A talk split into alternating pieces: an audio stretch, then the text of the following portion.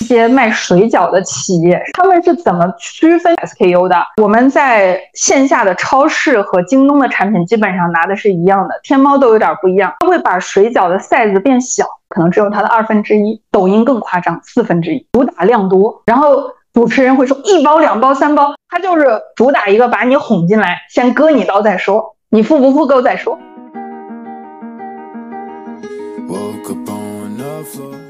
大家千万不要觉得说这事儿怎么那么奇葩呀？品牌做挺大的呀，都已经还是靠渠道吗？在电商，一般新锐品牌才用渠道啊。实际上，食品行业永远离不开渠道啊。不管你这个品牌发展到什么阶段，它的销售来源五成以内是渠道，这件事儿非常合理。新起来的新品牌，它可能渠道占比能占到九成甚至更高，所以五成已经算低了。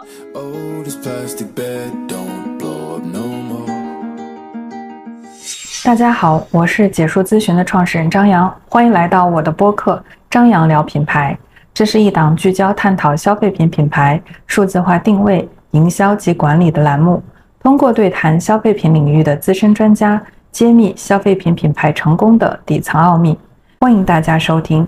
本期内容是我做的一期食品线下沙龙课程，主要拆解了王小卤这个品牌从诞生到崛起的全过程。拆解中，我们运用了解数数字革命的方法论模型。如果你在剖析竞争对手方面有困难，不妨听一听这期内容，也许能帮到你哦。另外，在这里插播一则小广告：解数打磨了三年的数字革命模型体验课，刚刚在视频号小店发布了。在品牌定位、营销及管理方面需要帮助的朋友，可以戳 Show Notes 里面的二维码了解课程详情。我们可以追溯一下王小鲁，一九年四月份入驻了天猫，然后开设了自己的官旗。那个时候他还是一个小 baby 啊，就是一点点。他整体的这个成长历程呢是相当的缓慢的，相当的慢的。然后到这个一九年的十二月份，他才开始通过李佳琦的直播，包括直播结束之后，把他直播带货的一些切片拿出来去做短视频。那么刚才看到的是他的一个历程啊，我们从这个数据上能看到他从去年的一月份到今。今年的七月份的一个数据的波动，有有淘宝也有抖音。我们先看上面的图啊，就是它的销售额和它的访客数。呃，整体呢，我们能看到这个王小鲁它有一个势头，这个势头是今年的四月份开始有所收缩。然后这个数据呢，其实。是有受到脱骨侠的一些影响，因为待会儿我们看到，就脱骨侠的起势是在今年的四月份开始崛起，所以有一个此消彼长。然后他俩呢，也是在今年的五六月份开始易位的，就是第一名和第二名开始做了这样的交替啊交叉。右侧是他的抖音，就我刚才说了，他抖音其实是比淘宝做的是要好一些的，就是而且它整体的销售额呢相对也稳定。今年的六幺八呢，抖音也做了大概两千六百万。呃，从今年的一月到七月这这个。这个区间呢，就是差不多，淘宝做了一点零二亿，然后抖音呢做了大概一点二亿，所以抖音是比淘宝要略微好一些的。然后其次值得注意的是什么呢？就是淘宝的客单价和抖音不一样。以往我们认识的是淘宝、抖音可能打低价打的更更严重一些，然后淘宝呢可能相对来说还有一点点的。货架上的溢价，但是实际上我们把客单价就成交的价格比较起来，会发现抖音的价格实际上是比淘宝要高的，而且这个数值呢平移到脱骨侠也存在。为什么是这样呢？待会儿我们会有一趴是专门聊它在各个平台上的一个定价的情况。王小鲁为何能在天猫和抖音都做到相对比较好的整体的成绩呢？首先就是一个词，选择大于努力啊，就是他选中了虎皮凤爪的这个赛道。我们把时间待会儿就往往回追溯一下，我们还拿到了一些一九年、二零年的数据。大家现在看到的呢是王小鲁他的月度的，呃，一个是它的销售占比在整个市场上啊，就是这个市场是鸡肉零食赛道，就在阿里的整个。呃，大的零食类目，它分了很多细分，有牛肉零食，有鸡肉零食，这是阿里在零食赛道最大的一个赛道。鸡肉零食在鸡肉零食里面的它的市占率可以看到，能够最高的时候可以占到百分之十三，但是很明显到今年的四月份，这个势能正在收缩，就是凭借着它的这个。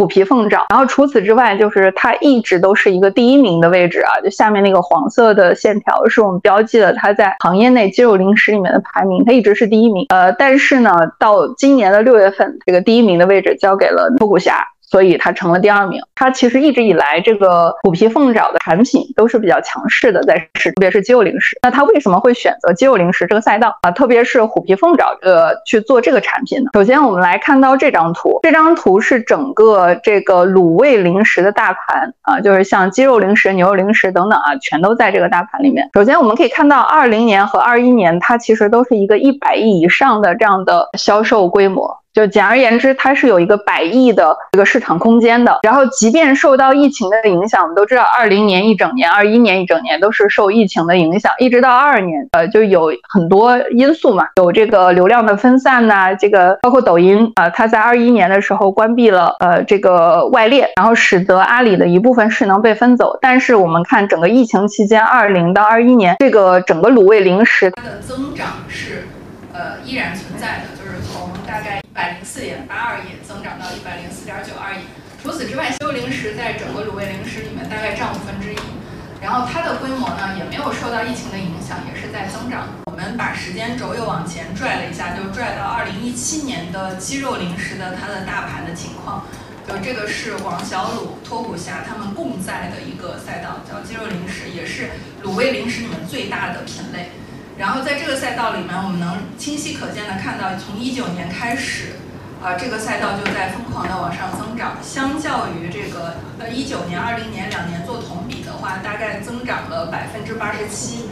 而且呢，除了交易额增长，呃，它的流量也在涨之外，它的客单价我们可以看到肉眼可见的也在涨。而且，呃，这个结合着客单价在上涨的前提。我们会发现，通常一个行业的单价涨，转化率会轻微的这个往下走，有一个下沉的这样的势能。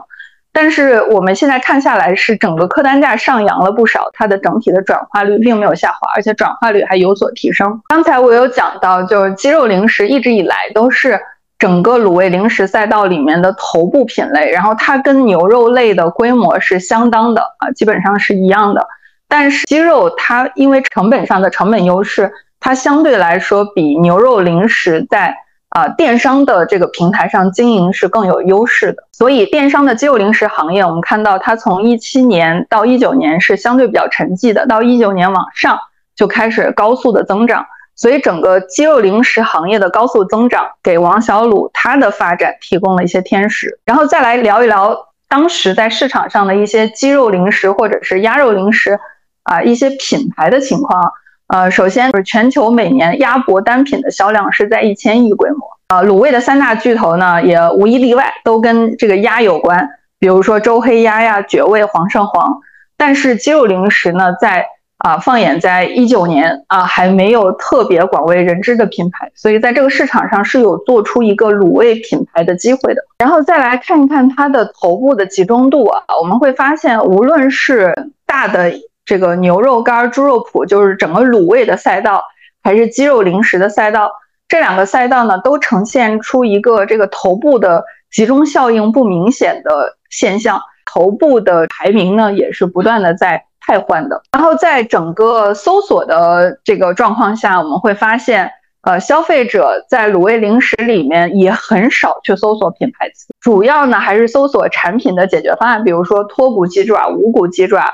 啊，这个甚至还有一些其他的，像鸡肉干儿等等啊，因为它是鸡肉零食赛道嘛，所以在这个赛道下，消费者也展现出来一个对品牌无感，但是呢，对品类比较有感觉，或者是他对产品这件事情的在意程度要远大于品牌。我们可以看到那个热搜词里面，我们所浓缩出来的词云，就是肉眼可见的，就是鸡胸肉、无骨鸡爪、鹌鹑蛋、鸡爪啊，所以就说明消费者其实。在呃这个鸡肉零食赛道，它还是比较偏爱的是啊这个产品的性状，哎，它长什么样子，哎，它是好好不好吃，什么味道的，而不是在意品牌。所以我们可以看到，这个虽然那个数据它有一点个缩小啊，但是我们能看到那个饼图的大概的规模。从搜索人数上，品类词相较于品牌词来说，它的这个整个的绝对值或者是它的占比要大得多。所以呢，在这儿就引入了一个概念，我们在总裁营里面有讲过这个概念，就是。这是能不能成就一个品牌的大前提？怎么理解呢？我把它啊，这是有三种分类：弱势、中等弱势和强势三大类。我们先从强势开始理解。强势品类是什么？就是消费者只买品，最典型的是 iPhone 手机类的。我相信啊，消费者去买手机的话，很少有人。咱们现场有没有人会搜手机按销量排去买第一个？我们一定是冲着一个品牌，甚至冲着一个特别具象的型号，比如说华为 Mate 五零啊，这个 iPhone 十五等等啊。这个一定会有特别明确的品牌和品牌的所在的这个主推的产品，这个是一个很典型的强势品类，就消费者只信赖和非常依赖品牌啊，包括奶粉也是一样，不是成人奶粉啊，就儿童奶粉啊，这个宝妈们也通常会去买自己特定的品牌，比如 A to I、他美啊等等啊，当然还有一些国货啊。总而言之，呃，为什么强势品类消费者是只看品牌？是因为品牌提供了两个价值，我们在这儿写的有保障价值和彰显价值。保障价值是我相信这个产品它吃了没有问题，我相信这个手机买了它不会经常坏啊，它能够是待机时间长、功能性全等等啊，这都是一些针对产品的保障，它是跟品质有关的。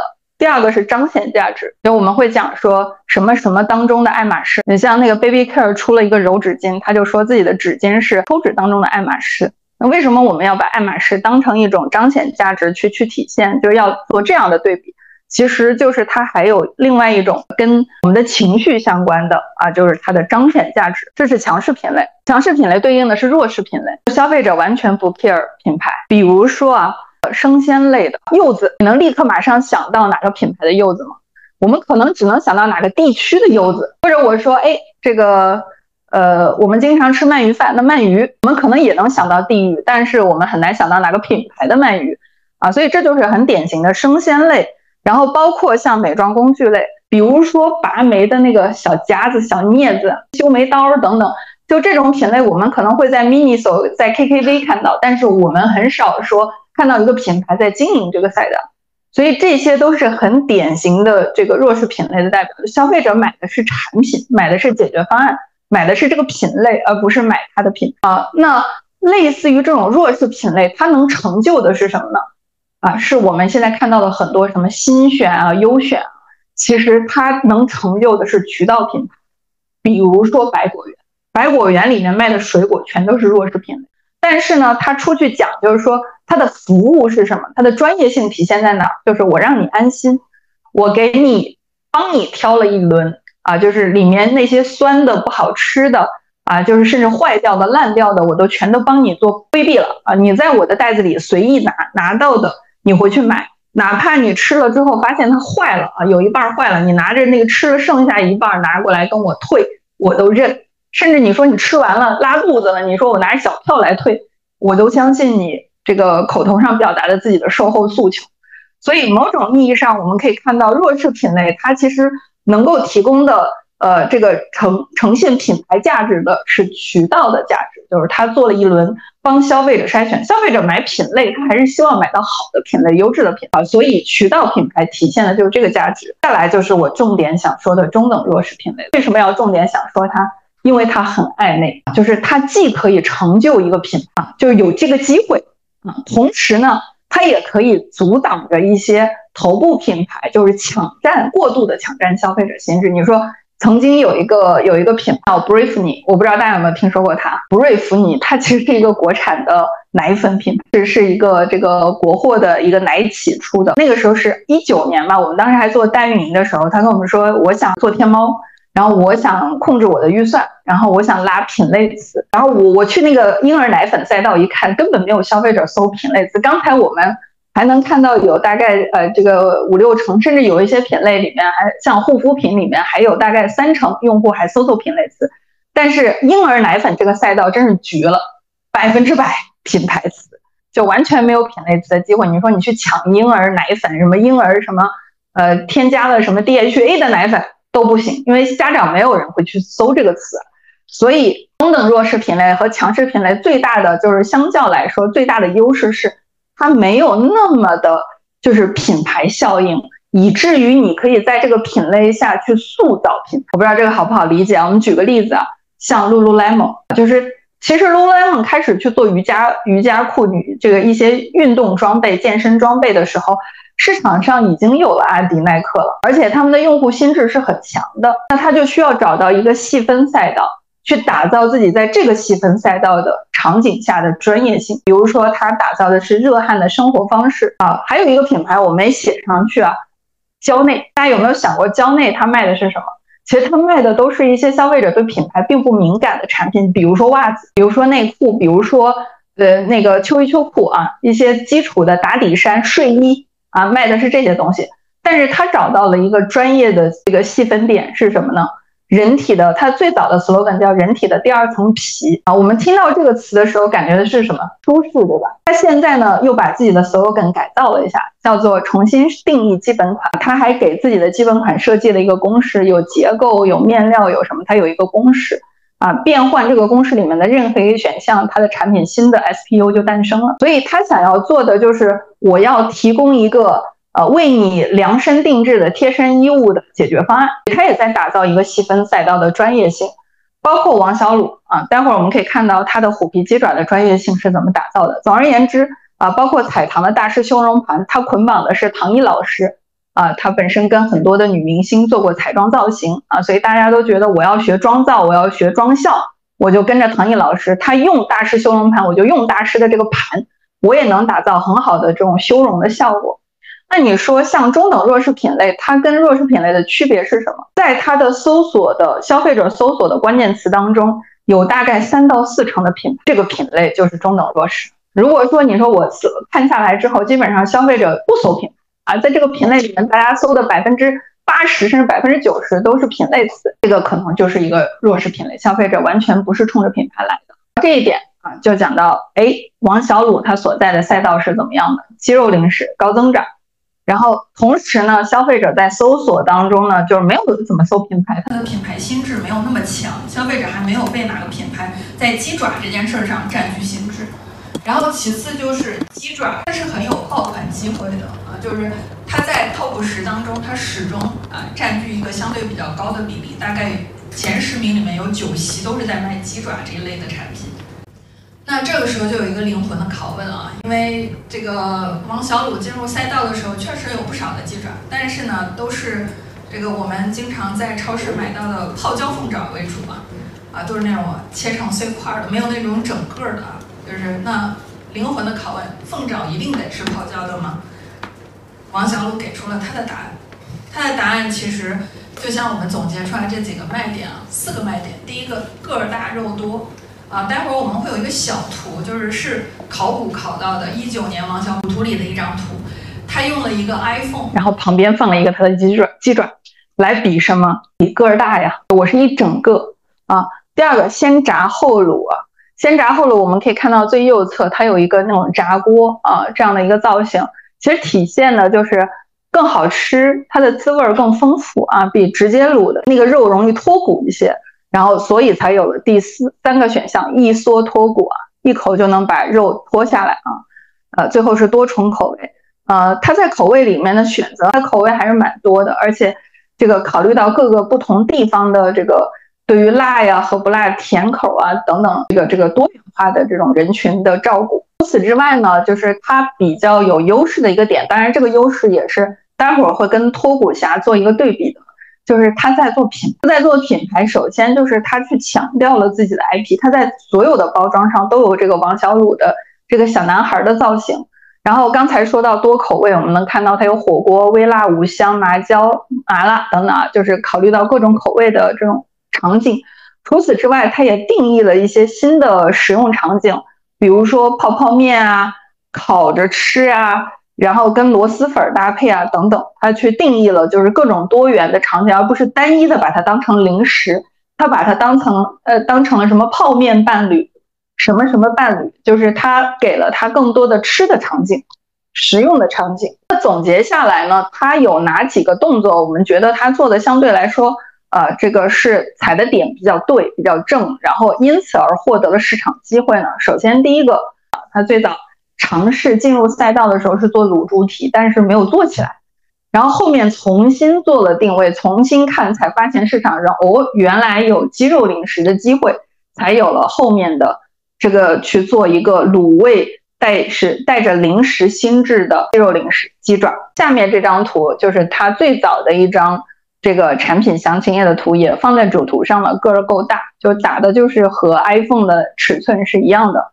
我们从这张图都能看出来，它应该是 X，对吧？iPhone 十。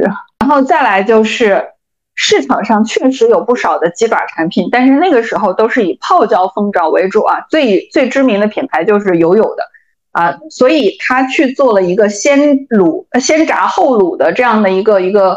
工艺，然后使得有别于市场上的其他的这种凤爪类的产品。总结下来呢，就是虎皮凤爪，王小卤的虎皮凤爪。呃，还有一个点就是，呃，其实市面上有很多的这种卤味，都是像鸭脖、周黑鸭等等啊，就是大家都在去尝试，就是把鲜食做成零食，因为做成零食之后，它的传播和它的携带等等会更方便啊。所以，呃，这个王小卤也是。抓住了这个零食的心智的机会，希望是在零食赛道里面继续保留它的鲜食的这种口味和口感，所以选对赛道是王小卤成功的一个关键。首先，第一个，它最早啊是做了猪蹄，然后发现拉出天猫的数据，原来鸡肉是更有机会的，特别是鸡爪啊，无论是消费者的搜索量啊，还是整个行业的增长前景啊。都相对来说比猪蹄要更有机会。我们刚才看到行业的热搜词里面，无一例外都是鸡爪啊，没有几个跟猪蹄相关的产品啊。所以我们一定要相信数据所呈现的消费者偏好啊。那怎么样？这个时候他决定做鸡爪了。那怎么样才能做出差异化的鸡爪呢？就是有别于泡椒凤爪的先呃先炸后卤的虎皮凤爪。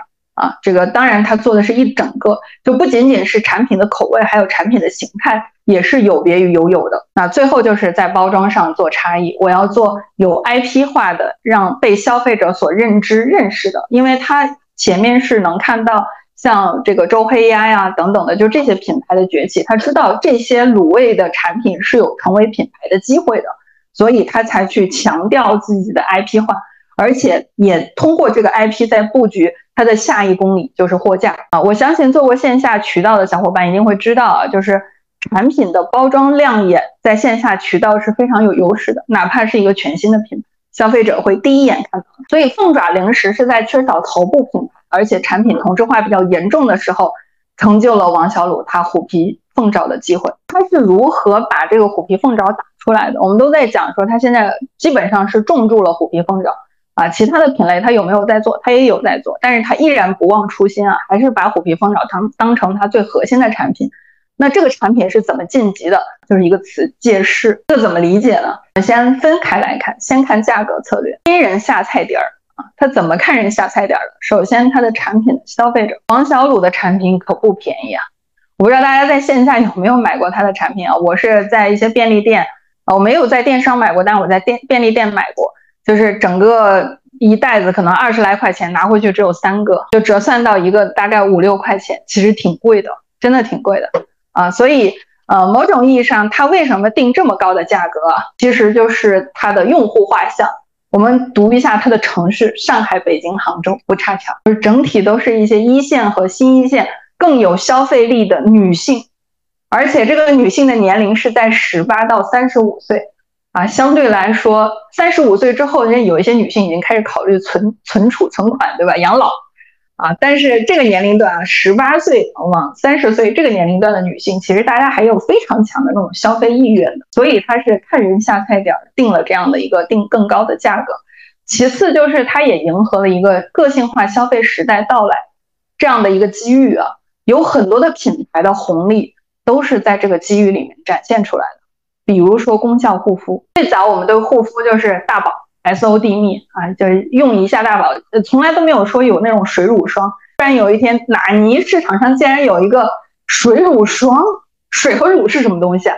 然后我们才开始慢慢的被一些细分赛道的产品所教育，然后再往后，消费者不仅仅拘泥于水乳霜这个，他还需要考虑你的产品里面成分是什么，对吧？你是天然植萃。还是里面有加烟酰胺、玻尿酸，而且成分这玩意儿啊，就一年一个样儿。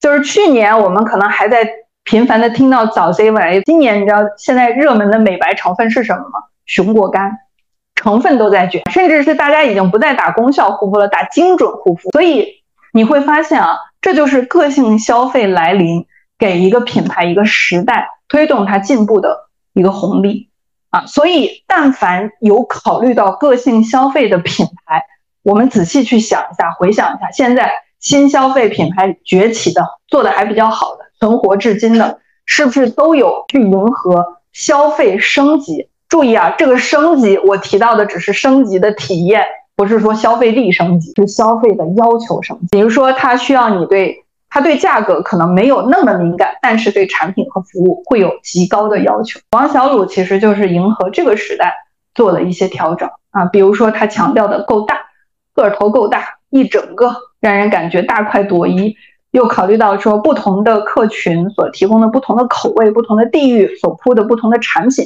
刚才我们有看到过这张图，主要是看了左侧，那右侧就是它入场之后，其实价格是连年递增，而且并没有拉低整体的转化率，就没有这个消减消费者对于鸡爪这个赛道的产品的购买热情。它的产品策略是什么呢？就一句话：贴合平台选品定价啊，它真的就是产品还是那个产品，但是它针对不同的平台有不同的经营策略，这件事儿特别重要。你放错了，转化率就是另外一个故事了。首先，我们来看啊，这个它其实想要营造的就是虎皮鸡爪的这个超级单品啊，所以他会发现这个消费者的这个搜索词里面，除了这个冲着王小卤虎皮鸡爪来，就是虎皮鸡爪这个词，所以他在造这个新的爆品。但是在这个爆品里面呢，它在天猫和抖音里面却却呈现出不一样的价格段。首先，天猫天猫的价格段，因为它卖的是单个的 SKU。所以它的价格是单包装二十到五十元的，抖音则不然，抖音是多包的促销策略，所以它的价格是在五十到三百元。这个是王小鲁大数据所呈现的结果。我们再看细化的，在天猫做了什么？这张图是它在天猫的产品策略啊，爆品策略。我们拉出来它最爆爆卖的产品，会发现头部的啊前三个链接都在卖单一规格。什么叫单一规格？这就是一包。这一包里面我可以放六十八克，六十八克的这一袋我卖九块九毛七，主拉新，对吧？我还有另外一袋一整袋一百零五克啊，比六十八克基本上差不多 double 了一下，然后我卖十四块六毛四一袋，两百一十克的啊，就是主主打一个量多，它是二十四块八毛五一袋，全都是根据克重啊去设计的不同的 SKU。抖音就不一样了，抖音基本上是同一个规格，就数着袋儿多。啊，比如说我们现在看到的，它是四百克乘以三袋，两百一十克乘以三袋，三袋起卖。就简言之呢，我的零售价格肯定是会被抬起来，但是呢，我的目标就是让你感觉到折算到单个鸡爪的时候便宜，量大，促销嘛。这个这个玩法其实在食品领域是非常常见的。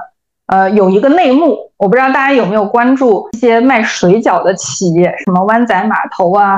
B 品格呀，等等，就这些企业，他们在天猫的产品跟抖音都是不一样的，包括京东啊，这三个渠道的产品都是错开。他们是怎么区分这个 SKU 的？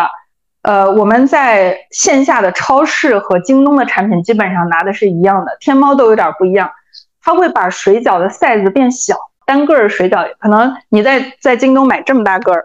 然后你到天猫收到的可能只有它的二分之一，抖音更夸张，四分之一，主打量多。然后主持人会说一包、两包、三包。大家买过湾仔码头吧？湾仔码头抽开那个袋子是两层，对吧？做成一层，一一袋、两袋、三袋，其实打开包装里面只有一层，但是你会有感觉，你会觉得哦，我去在超市买的湾仔码头可不是这个价格，这这真的太便宜了。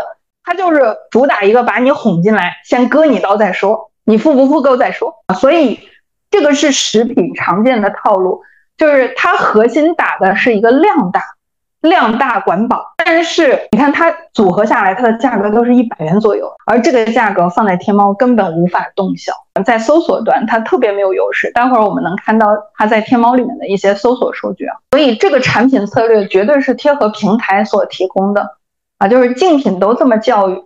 那我不这样教育，我就没有办法从竞品那里夺回我的消费者，对吧？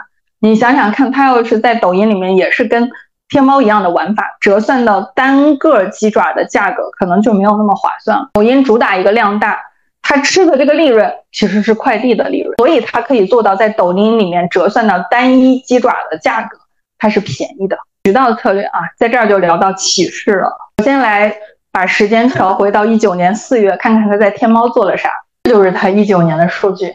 我们可以看到啊，它的启示，它的转折点是发生在一九年十二月啊，就这个节点。那这个节点它主要核心做了啥呢？其实是做了抖音直播啊。当然，它在淘宝里面也和超投啊，这个优妮颖儿和蜜子君啊，这个做了一些联动合作。然后，特别是在抖音，你说抖音，抖音的直播。怎么能够跟淘宝带货呢？那是因为那时候抖音还没挂外链，还没关外链呢啊！绝大多数都是在抖音里面看到了直播间，然后拨他的那个购物车跳转到淘宝来购买啊！所以快速起爆的背后其实是李佳琦，李佳琦和这些超投达人，这个单场的直播是可以给他。呃，销售额顶到一百九十三万的，这就是它起爆背后的核心原因。我们还把它在起爆前后的几个月啊，销售的这个流量的呃这个细化的呃来源发出来了。我当时它是把直播划分到免流里面了，实际上它也是渠道流量，还是要付钱的，付佣金的。因为当时在抖音里面还有很多人是挂淘宝客链接窜进来买，就是因为有淘宝客佣金嘛，达人拿佣金来结算的，所以直播加淘客是它最核心的两个成交源。那我们还扒出来他当时做直播的一些一些图啊啊，在抖音上，这个一看就是抖音的这个这个设设计啊啊，这个淘宝的、抖音的都有在做啊，所以。呃，帮他起势的有几个人，像淘宝里面是有陈杰、Kiki 啊、Uni 颖儿和知名的 KOL 灭子君。呃，抖音里面主要是李佳琦啊，帮他打出了第一波的声量。到现在为止，他还在做这俩渠道。我们拉出来他最近的数据，这是他最近的数据啊，可以看到像淘宝直播啊，在他的。这个这个这个流量来源和成交来源里面都是首屈一指的，就是相对来说是最大的。然后我们再看细化的月度的数据，从二月、三月、四月、五月一直到七月，深蓝色的就是直播，但是彼时的直播和此时的直播是不太一样的。包括除了直播之外，橙色的那个是淘宝客，所以淘宝客的占比也不小。到现在为止，直播和淘客也在帮他贡献着差不多五成的销售。来源，但是大家千万不要觉得说这事儿怎么那么奇葩呀？这个还是靠渠道。对，这品牌做挺大的呀，都已经还是靠渠道吗？在电商，一般新锐品牌才用渠道啊。呃，实际上食品行业永远离不开渠道。就是这件事儿，因为我们在一九年的时候也服务过一些威化饼干啊，就是基本上很多食品企业我们都打过交道，看过各个赛道，什么饼干的，还有做蛋黄酥的轩妈 A K O K O，就是那个 A Coco 的那个。卡式曲奇，所有的品类我们都看完了，食品相关的啊，还有牛肉干我们都看了。基本上，不管你这个品牌发展到什么阶段，它的销售来源五成以内是渠道，这件事儿非常合理。新新锐品牌新起来的新品牌，它可能渠道占比能占到九成甚至更高，所以五成已经算低了。你说啊，为什么它为什么它要靠渠道？谁天天买零食啊，同志们？谁天天买这些东西？所以渠道它是什么？渠道背后是消费者。就拿淘宝客来说，对吧？淘宝客背后，它它都是这个来进货的吗？不，他们都是真实的消费者。他只是觉得我在淘宝客的这个渠道里面能拿到佣金的返点，或者是我能拿到优惠券、到手价，我有一个更高的性价比，我来买这个零食，它更有保障。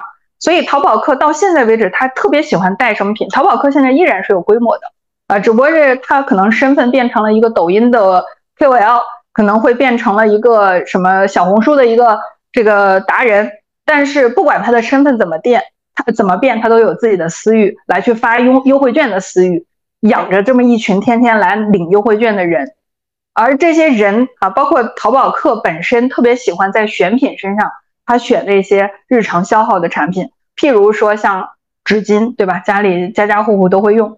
然后又比如说是跟一些婴儿产品相关的，就是什么湿巾呐、纸尿裤啊，他也比较喜欢，包括洗衣液呀这种家用日化的，还有食品，特别是零食啊，里面有很多很多的宅男宅女猫在里面。所以淘宝客的核心的这个两个人群画像，一个是宅男宅宅经济，天天宅在家里的；第二个就是宝妈母婴的啊，所以所以。这个里面背后是冲着买优惠、冲着性价比的消费者啊在里面，所以渠道依然是它的一个核心的散货的这么一个一个呃销售销售成交来源。然后，但是我刚才说过，彼时的直播和此时的直播是不一样的。为什么说不一样？那品牌的销售占比里面，已经绝大多数是品牌销售，而不是达人销售啊。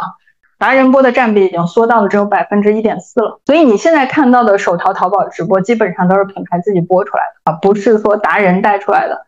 这一点是发生了一些逆转的，就是品牌自播要远高于达人播的月销。然后它的品牌自播主要是呃展开一个一天十二个小时的这个直播啊，就是从中午开始一直播到晚上。所以从依赖头部达人渠道起爆，通过自播，最终是通过自播来带火王小卤，因为他已经有了一些品牌力了，他只要用自己的自播直播间来承接这些回搜的消费者就好了。还有一部分消费者是。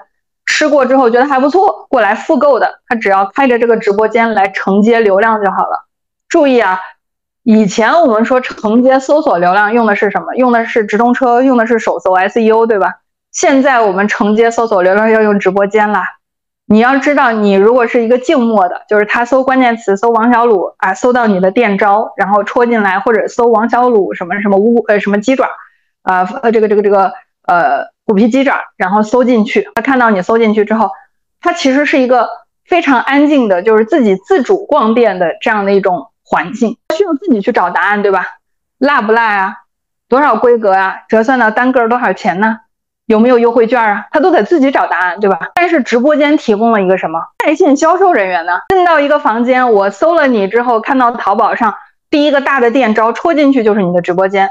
这时候直播间的这个人早在你提出问题之前，把你所有的疑问全打消了啊！现在拍一号链接，你能拿到什么什么什么什么优惠券啊？折算到单个这个鸡爪是多少钱啊？这个鸡爪呢啊，这个我们的复购率达到多少？全网销量啊，可以绕地球一圈啊！就是他就开始念话术，这些话术都是精密设计的，消费者关心的东西他都会念过来，所以你看完之后你就成交一号链接就完了，所以。现在的淘宝直播和以前我们所理解的淘宝直播是不一样。以前大家在做淘宝直播的时候，还有一点点想法，说我来撸点公寓。但是现在淘宝直播是一个服务场所，是一个给消费者、给我们的流量提供点对点的服务，促进它转化的销售人员。再来看看它的抖音，它是一九年十二月着手布局抖音的，之后它也是通过外链。就找了一百四十个达人，一个月啊，找了一百四十个达人给他带货，关联的场次达到两百一十一场，就高频的去找这种渠道来帮他推、帮他带、帮他做短视频、帮他开直播，所以他可以在短短的一个月内啊，呃，在抖音的当时的访问量可以达到一百八十三万，全网的销量是七点八万件，而其中抖音的销量啊，就是这时候抖音还没有这个。还还没有关外链，所以抖音的销量只有一点九万件，其余的全都是溢出到淘宝去了。所以你可以说淘宝的增势，抖音也功不可没啊，给他带了很多流量，内容端的流量。然后此时我们看看王小鲁他的直播，他的直播就很有意思了，就是他直播的销售占比在收缩，然后此消彼长，他的商品卡和他的视频的销售，特别是商品卡的销售增长的还是比较明显，就是销售比例。然后呃，注意啊，王小鲁现在还没有出现特别大的衰退啊，就是他目前来说在抖音还是比较稳的。我们一开始就看他的销售数据，大概就一千四、一千五百万的样子。所以当它的销售额的绝对值没变的话，它的销售的比例渠道发生了变化，就说明它的营销模式做了一定的转移。它收缩了直播的比例，不仅收缩了直播比，在二二年九月份的时候，它的达人播还能占到百分之三十，但是现在。二三年七月，它的达人播只有百分之十三点五二，在收缩达人播的比例啊。就是简而言之，王小鲁不仅在淘宝上在做自力更生，在抖音上也慢慢的甩掉了渠道的包袱，开始做自力更生。刚才我听哪一位讲说，他在在电商上亏钱，他想要降本增效啊，这就是降本增效可以看到的一个显著的成果。呃，确实，现在流量的成本是对品牌来讲，流量的成本是巨大的啊，所以品牌就需要去掂量一下，就是在获取新客和承接老客之间做取舍。我是服务我好我的百分之二十的老客，那百分之八十佛系一点，还是说我要考虑市场现在已经零和博弈了，人口都不增长了，对吧？零和博弈下，我要挖更多的这个市场空间，占更多的地啊，这是两种完全不同的战略。所以王小鲁从王小鲁身上，我们能看到的是什么？他在选择前者，我好好的服务我已经撸进来的这些消费者，至于拉新的事儿，随缘。好，那王小鲁现在呢？他既然已经立足了，说我现在要深扎，好好做品牌，我现在已经不再搞那些亏本赚吆喝的事儿了，我也在不再养着这些渠道了，不再给李佳琦交钱了啊！我要开始自力更生了。我那他现在干干嘛呢？他的目标很明确啊，做了三个蓝 V，两个非蓝 V。他的账号呢？其实我们从名称上都可以看到，王小鲁官方旗舰店就是一个背书，品牌背书，对吧？第二个账号王小鲁虎皮鸡爪好物推荐，它是什么？就卖鸡爪的呀，所以它是一个卖货的账号。第三个直播间又是一个卖货的账号，所以它卖货和做品牌分得很界限很清楚，就如同他在品牌上做的内容，这是他在品牌账号做的内容，有明星，对吧？这个八角笼中有王宝强的背书。啊，还有一些宠粉福利、产品介绍，还有趣味短片啊，奥特曼都上。所以这个这套内容是他发在他的官方账号下面的，不是为了带货，更多的是为了给品牌做背书，增加品牌的趣味性。而他的直播间就不一样，他的好物推荐、官方直播、呃福利分享，全部都是为直播呃卖货导向的啊，所以他在直播间会撒，就是在。在内容端会去直接安利或者是教育这个直播间的福利，引导消费者戳直播。我们我们应该在抖音上都有看到啊，就是他左手边的这个小圈圈，它只要是红色的，一闪一闪，就代表它正在开播。所以短视频的投流，它也是在开播的过程当中去投它的短视频，目的也是为了给它的直播间导流的。说直播间的福利啊，限时限量限人头，现在戳进来啊，我们正在播，你还能抢到。而王小鲁他找的达人呢，虽然虽然说他找的达人不多，但是他也有特别明确的达人矩阵啊，这个每个月都会周期性合作的达人清单，他也是比较固定的啊。那这些达人的作用是什么？首先，他每个月都会找头部啊，头部是哪几位？待会儿我们能展现出来。头部起到的其实是一个曝光的作用，因为头部的粉丝量多啊。就是它的覆盖面广啊，所以起到的是品牌曝光和教育的作用。而肩部、中腰部的达人，他们主要是卖货的啊，就承接头部达人的量，然后去实现说，哎，你看小杨哥也带过啊，在我的直播间，我今天跟小杨哥同价来引导做转化。而尾部达人呢，尾部达人其实提供的是信任和更广泛的曝光。因为你看到一个没有什么粉丝量级的人说这玩意儿真好吃，和一个粉丝量一千万的说这玩意儿真好听，你肯定说这这个一千万的肯定是个广子，那个五个粉丝的信他真兄弟，是不是？所以他提供的是一个信任，push 这个消费者去转化的那一公里，以及更广泛的就各种人群化，像 KOC 的账号更广泛啊，量级也更大，所以它百分之七十七都是 KOC 啊，都是一些尾部达人。或者我们叫足部达人啊，所以头部是心智出圈、品牌曝光的。哎，我这王小鲁找小杨哥带过，那就不一样。肩部达人和中腰部是击穿圈层、促转化的啊，这我和小杨哥同价。而尾部达人就漱口碑、引共鸣、扩传播啊，三个作用。这就是他达人清单。我们可以看到啊，他合作的达人里面前三甲分别是小贝饿了、东方甄选和疯狂小杨哥。他每个月都会找四个头部。合作基本上是固定的，每个月都是四个头部超头，然后其中小杨哥的流量是最大的，但是啊，小贝饿了转化率是最高，小贝饿了给他带了不少的交易额，每个月都是迭代策略。刚才说了，王小鲁在拉新还是陪伴用户成长上，他选择了陪伴用户成长，呃，他已经放弃了新市场，更更更。激进的去获取新的消费者或者新的流量了，那他不得好好把自己的内功修炼一下？他该怎么去修炼内功呢？首先，我们先来说说他交的学费吧。我估计王小鲁创始人没有想过有一家机构会把他以前干的这个就是交的学费拔出来啊。这就是我们当时拿了他报告，他做了那么多 SKU，就是你千万不要跟我讲说这个人从一出生就有就是。就天生的基因经商，知道这条路是对的，那条路是错的，每一个点都能踩对，是不可能的。王小鲁现在能 all in 去做虎皮凤爪，原因只有一个，他在其他品类交了太多的学费了。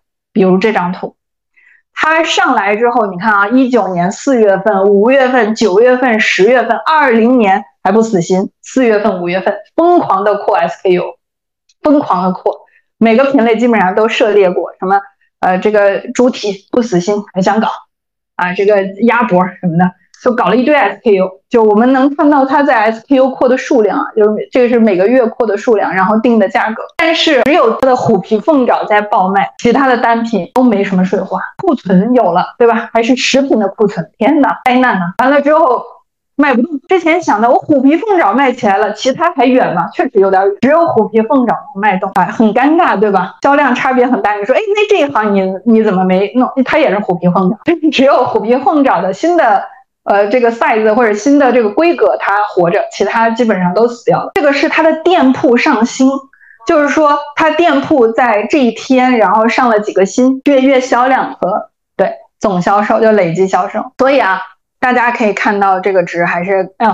还能看到它的品类，它不仅还搞了鸡肉，还搞了牛肉啊。右边是能看到它的扩的品类，豆腐干儿，哎，素肉品类扩的很多啊。所以学费交稿了啊，我就开始走上正道了。这是他现在的战略啊。这个战略里面有一句话，我觉得特别重要，就是只推虎皮凤爪，就是专一嘛啊。终于打算不做渣男了，所以它不仅仅是 all in 虎皮凤爪之外。他还做了两个事儿，三个事儿。第一个是自建工厂，第二个千人测评团，第三个是末位淘汰制。自建工厂就不说了啊，产业链一体化。呃，千人测评团，然后末位淘汰就是复购率最低的不做啊，它有一个淘汰机制。先说说它的千人测评团吧。王小鲁呢是有一个试吃团的啊，这个试吃团呢是发布在他的公众号上，有一个试吃官招募啊，社群福利。呃，就是呃，当然它还有一些这个邀请进群的福利，然后最下面这个是呃试吃招募啊，长期免费做试吃官啊，陪你玩，给你券，让你做试吃官啊，就是这么一套，是在他公众号上核心经营的。这个就是他试吃官的招募的一些细节啊啊，一般有一个限限量的数量，然后针对的区域呢是一个全国区域，长期有效啊，就报名了，把你的基础信息给到他，他就评估啊，看给你寄什么产品。提供一个地址，让你当小白鼠啊！就这是它的整个试吃流程。呃，先从产品调研、打造产品，呃，到内测。注意啊，它的测试不是上来就给消费者，不是真把消费者当小白鼠，是吧？做出来我自己老板都没吃，我第一口先给消费者，那倒不必。先做内测，再做外测，所以是内外双测啊，就是内部员工都给我吃一遍。如果内部员工吃完说这是什么垃圾啊，那就这产品根本就不会走到外测的阶段。所以它是内外双测，其次就是以消费者的喜好为上新机制，千人测试，就是试吃团当中，只百分之七八十的人认为好吃。我们都称听过一个词叫众口难调，但是他偏要让众口统一，七八成都觉得好吃，他才会把这个产品定下来，去进把他的产品上新，成为他的一个新品。这就是他最近上的新品。你说他还有没有想法再去做新的？他有。最近就在上，啊，从这个呃四五月份到六月份都在上，啊，上的呢都是跟卤味相关的产品啊，有鸭舌、鸭脖、豆豆腐，还有这个藕丁、鸡腿啊，就是其实从它拓品类的思路上就能看到，他想要做国民卤味零食集团，啊，就是下一个三只松鼠，三只松鼠人家是坚果集团，他要做卤味集团。有这样一个野心，所以王小鲁到现在为止一直在线上保持着两位数的 SPU，你们可以去查一查，它 SPU 的数量跟三只松鼠和百草味是没法比啊，就是相对来说是比较克制的啊，与它在产品上严苛的机制是息息相关的，就卖不动就下架就不卖了。品牌营销，先来回答一个问题，为什么要做品牌？其实有一些营销大师对品牌这件事做过总结。呃，它有一个定义，叫什么叫做品牌？什么叫做这个？它已经成为了一个品牌，它有一个特别数字化的标准。第一个是吃掉整个市场这个品类的百分之三十的份额，这是第一个指标。但是第二个指标难。第二个指标是什么？和第二名，就是你行业里面可能会有第二名拉开两倍的差距。OK，这是个结果，就是走到这一步能称之为品牌。也就是说，你还没有走到这个之前，都还不能算品牌。王小鲁他还没有跟第二名拉开差距，他跟第二名基本上是。对等的啊，而且两者之间还经常互换第一名啊，所以它还不算是品牌啊，所以它对品牌的定义是一个相对维度比较高的定义。而品牌背后的价值是什么呢？其实有一个词叫周期啊，我们最近经常听到的一些国货，什么郁美净啊、蜂花呀，就是我们现在还能，包括我今天来的时候，这个这个在在在红绿灯那儿看我们的视频号，还弹出来窝窝家家也在搞直播。窝窝家家是我小时候吃的软糖，它现在也开直播了。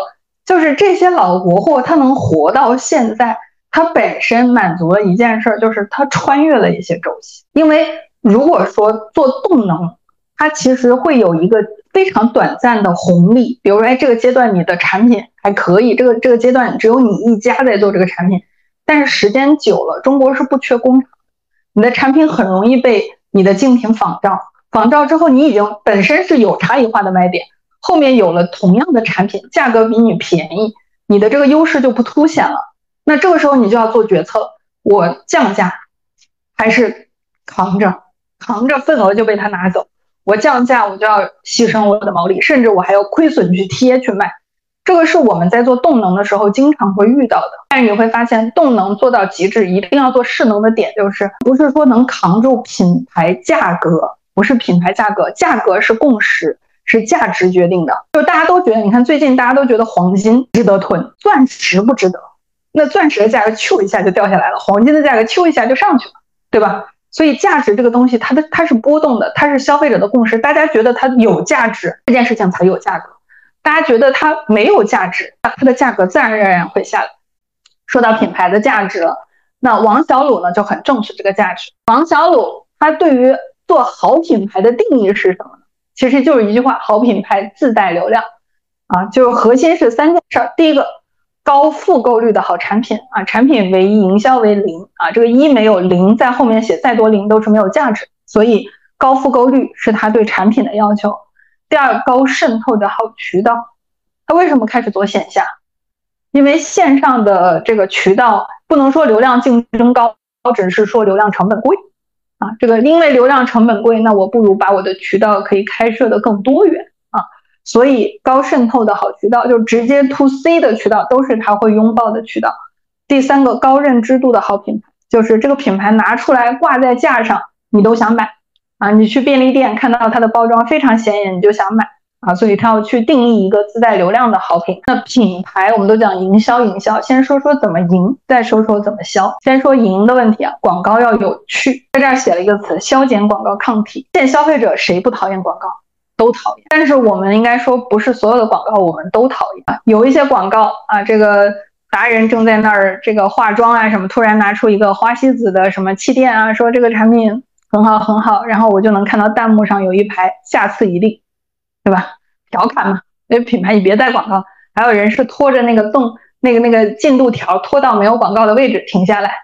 啊，包括看综艺，有时候这这综艺恋综正俩人正在你侬我侬的拿出来说优乐美很好喝啊，就这很明显的广告，对吧？消费者很受不了这种广告，你当我是傻子？王小璐是怎么打广告的？消减年轻人的广告抗体，让广让年轻人爱上广告。你看他打的广告，其实就是主打一个有趣。啊，而且是回归零食最底层的需求。人吃零食是为了断舍离吗？是为了克制吗？人吃零食就是为了放纵的呀，就是为了快乐呀，不然买零食干嘛呢？所以吃零食不一定是刚需，但快乐是刚需。你看他给了自己的产品一个多大的价值属性。好，他的广告都是什么？谁也戒不掉啊，这个大就是呃。就是辣，就讲它那鸡爪的，然后但是也也有一些其他隐晦的意思啊，然后还有就是它的呃世界上有一种鸟，就是致敬那个重庆森林的一句台词：世界上有一种鸟没有脚，是因为它被做成了虎皮凤爪。你说说它致敬重庆森林，然后第三个就是就是致敬那个李小龙，他标志性不是会叫阿达，他说变成个大，就是演了一个 TVC。所以他在去拍一些特别诙谐幽默的 TVC，让大家觉得在娱乐的过程当中了解到了、认识到了这个品牌，其实目的已经达到了。还有就是联名了《和平精英》啊，这个宅男宅女的游戏世界啊，就是在游戏世界里面去找到，因为大家玩游戏的时候，你看网吧就是很多这个喜欢泡网吧的人都会有一个这个小麦的呃这个零食的这个货架啊。呃，有方便面什么的，就方便面伴侣啊，就是我就放在一起啊，所以他也在和平精英里面设计了自己的广告。和平精英里面有一句话，就赢了之后就是大吉大利，今晚吃鸡，联合了一下这个呃和平精英的这个胜者的一句话，然后再来就回忆杀，八零九零后大家都知道有个爷爷对吧？葫芦娃的爷爷啊，买就是爷，你要想就是把这个爷爷的造型拿出来放大了，我们都觉得很有意思啊，就葫芦兄弟对吧？一般都强调的是葫芦兄弟的造型，你看王小鲁也把葫芦兄弟啊这个几种不同的这个兄弟，然后这个。和不同的口味做链接啊，这个打出来了一个不同的产品包装的外形，然后在创意里面提出这买就是爷啊，这个爷爷造型就被拿出来去做营销。然后还有一个很重要的，就是王小鲁定义了一个，就刚才我们看到他定义了一些场景，比如说玩游戏的场景，还有一个场景是吃这个零食最多最高频的，就是追剧追综艺。啊，所以拿到这个二零二二年年轻人生活消费观察指南里面，会发现追剧追综艺的这种年轻消费群的零食使用场景是百分之六十八，最大的，其次才是工作加班。啊，所以就是看综艺多爽啊，就是很快乐呀，那就快乐加倍。所以零食就出现了在这种场景，那他们的大剧营销的思路就围绕几个原则。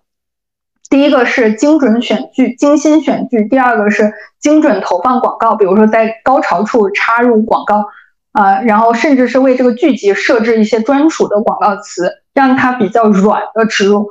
再来就是新媒体渠道啊，这个打造一些话题，追剧就吃王小卤啊，目的就是把它和大剧连结合在一起，所以他就深度合作了优酷。啊，在优酷里面的选剧，它也主要专从几个。第一个是古偶、仙侠啊。为什么专注古偶和仙侠？因为古偶、仙侠，这不是不同人群对剧的喜好吗？二十到四十岁的青年群体啊，就是青年到中年啊，就是他们会喜欢推理悬疑；而十八到四十四岁的女性啊，比较爱磕 CP 的，他们是喜欢爱古偶、仙侠。而这个人群，大家仔细想想。是不是跟王小鲁的群体很匹配？所以他的目标非常明确，就是做古偶仙侠。所以他就做了这个大剧的呃案例，叫《星落凝成糖》，呃，甚至还邀请了这个剧里面的 CP 啊，就海报上面这 CP 到他的直播间啊，去隔空帮他去带货啊。所以，而且当时直播间单小时的新增粉数就超粉丝就超过一万人。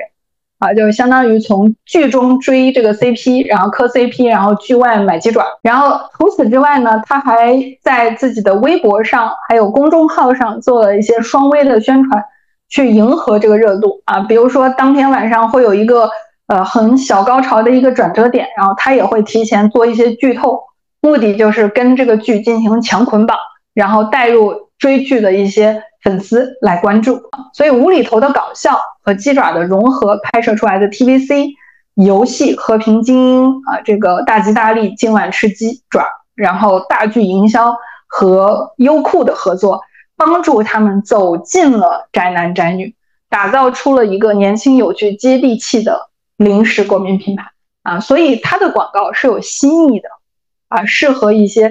啊，这个相对来说新消费的有偏爱的这些年轻的客群，种草打造好玩的趣味 IP 啊。刚才说就是它品牌的 slogan 里面就有一个词叫有趣啊，所以它三百六十度在自己的产品的营销和种草阶段都是围绕好玩有趣去展开的。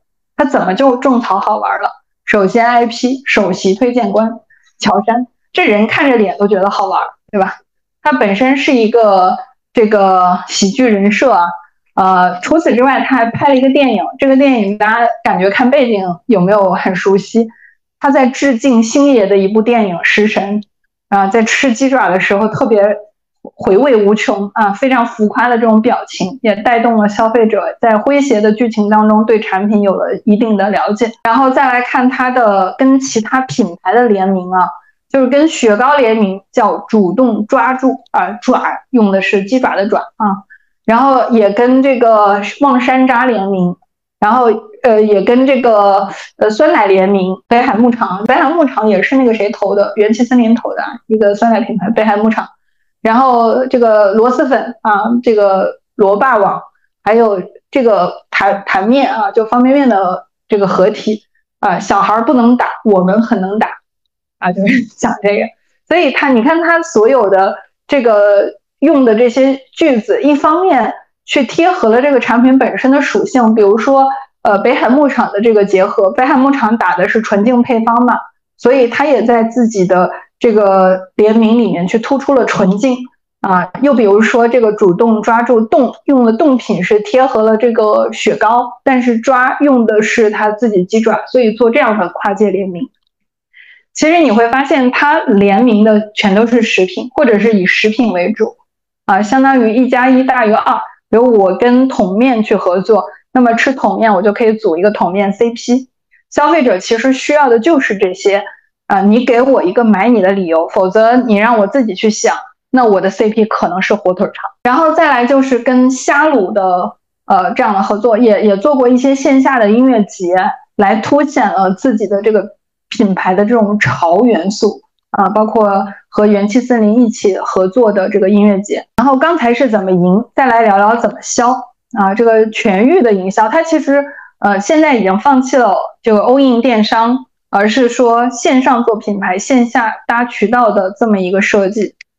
首先，全域营销怎么理解？在这儿就给大家做了一个呃这个这个 roadmap。首先是全域种草，小红书、微博、抖音三件事儿一起做啊！这个待会儿我们能看到里面的一些切片啊，比如说在微博上就核心呃去去这个这个联联联动的就是它的那些大剧，呃，小红书上主要做一些吃播的笔记啊，就是一些这个逛逛店啊、探店啊，或者是一些平常喜欢做吃播的这些网红达人写的一些商业笔记，然后再来就抖音。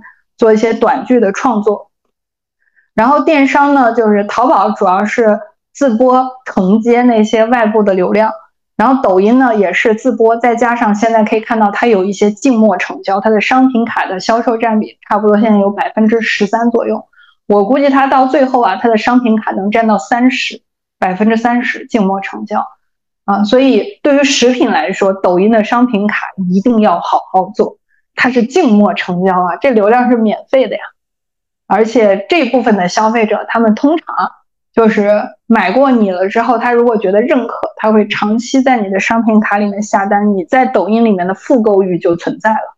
所以做食品商品卡是要重点做的。商品卡其实主打的就是一件事儿，我直播间的价格不是有时候直播间我会有一个。很大的优惠嘛，就是呃，这个直播的过程当中挂一百三十元，然后售卖九十九元或者售卖八十元。总而言之，我会给你一个很大的，比如五十元的优惠券。然后，但是如果你下播了，这个价格你只能看到的是它的原价，你只能等到它下次开播才能买。所以很多的品牌会做日不落，就是我不下播。那商品卡起到的作用是什么呢？我把到手价放在商品卡里，你静默成交，和我的直播间到手同价，没有推广费用。所以我说他是你也做这个价格到手价格，嗯，但是实际上呢，消费者一定搜索呀，搜索你不得这个做一些搜索词吗？或者是做推荐。总而言之，天猫在这儿我也多说两句啊，就是天猫和抖音的配合是什么？一定要迎合消费心理。你天猫如果跟抖音商品卡同价的话，你的抖音直播都卖不动。所以天猫一定是挂两百，抖音直播卖九十九。然后商品卡卖九十九，它才合理。不是你不用严格按照，我们主打一个类比。对，天猫卖贵一点，然后消费者比价的时候，他在你直播间才有那种快速成交的快感。他有了这个快感，这个时候你他突然间发现你直播间的价格没了，弹回去了，卖两百也卖两百。然后这时候怎么办呢？去你的商品卡里的店铺一看，你可能哎，在一个短视频里面留了一句话，说哎，到我的商品卡有这个优惠。到商品卡里一看，耶，果然就是那个直播的价格，直接下单。主打一个静默成交啊，一个是静默成交，还有一个就是承接复购流量。就买过的人，他在他的商城里面已购得的宝贝里面是能看到你的产品，他复购的时候也比较方便。所以淘宝和天猫是呃，淘宝和抖音是各有各的。任务，淘宝主要就是做一个品牌化的动作，当然它也可以有一些呃折扣，但是它的炸扣折扣是必须要有原因的。为什么阿里在大促的时候起跳会特跳起会特别明显？是因为大促是给优惠力度最合理的时期，我的平销我就不能那么大的优惠了啊，所以电商促销，然后线下售卖就是商超、便利店、生鲜超市。这个您刚刚说那个洋天猫，嗯，举例子，对，如果是直播间的话，就是就是，那这种的话，它就破坏了产品一个品牌一个价嘛，这个体系破坏了嘛。所以产品要错开，它俩的规格不一样。那刚才我一开始有一胚嘛，就是一个是可能天猫卖的是两百一十克，两百一十克，然后抖音可能就是呃，对对，就是数量三包起售这样的逻辑。当然王小卤呢，因为他在做品牌，所以他现在为了开发线下分销，所以他在线上的价格不会做的特别混乱。目的就是为了给线下渠道一些信心，否则渠道说好，我给你铺好了，你来收割我，对吧？我来给你当比价的背书了啊！所以线下也不傻，所以所有做势能品牌的，他一定要给他的渠道留有空间。小红书啊，刚才有说到他在小红书上有做一些动作，就是核心覆盖的也是他的最核心的群体，一线和新一线的这个人群，也和小红书平台的客群是比较对标的，主要打的呢就是。像正餐、美食教程和减肥运动，所以他做食品、做吃播做的是最多的。还有一个值得关注的是他的笔记的投放。王小鲁呢，就是极精极简到什么程度啊？就降本增效。你看他放大商业笔记的时间节点都在大促蓄水期，大促前一个月才做，其他时间就跌下来啊，就是种草种的很有目标啊。这个是他的达人。啊，因为他们在推广和品牌建设上面，特别是种草流量购买上面，没有花更大的力度了，所以你可以看到他整体的达人都是以初级达人和素人为主，然后推广的达人只有四百个，呃，所以在抖音和小红书上的投放量级上，它只是脱骨侠的十分之一，所以脱骨侠能做到这个水平，也和王小鲁在流量上面不经营是有关系的，让了市场给他。但是有一点，王小鲁做品牌的决心是存在的。我们来看看这张图，给大家解释一下：黄色是视频种草，蓝色的部分是视频电商和直播电商，深蓝是直播电商，呃，这个浅蓝是视频电商。它们的区别是什么？视频种草和视频电商区别是什么？视频种草是黄色的，视频种草没挂车，只要跟电商挂钩的就是挂车了啊。简而言之，视频种草就是一个纯给品牌做品宣的。我没想过带货，所以我根本没有。挂购物车在那儿，你都没有成交入口，所以就是一个纯引流和纯教育的作用。所以你会发现，它的品牌视频种草量最大的其实是大促月，一个是十一月，一个是三月，一个是六月，是它的品牌曝光量达到极致的啊，就是在视频种草量达到极致的这么三个节点。然后这个是它一些爆点的呃短视频的内容。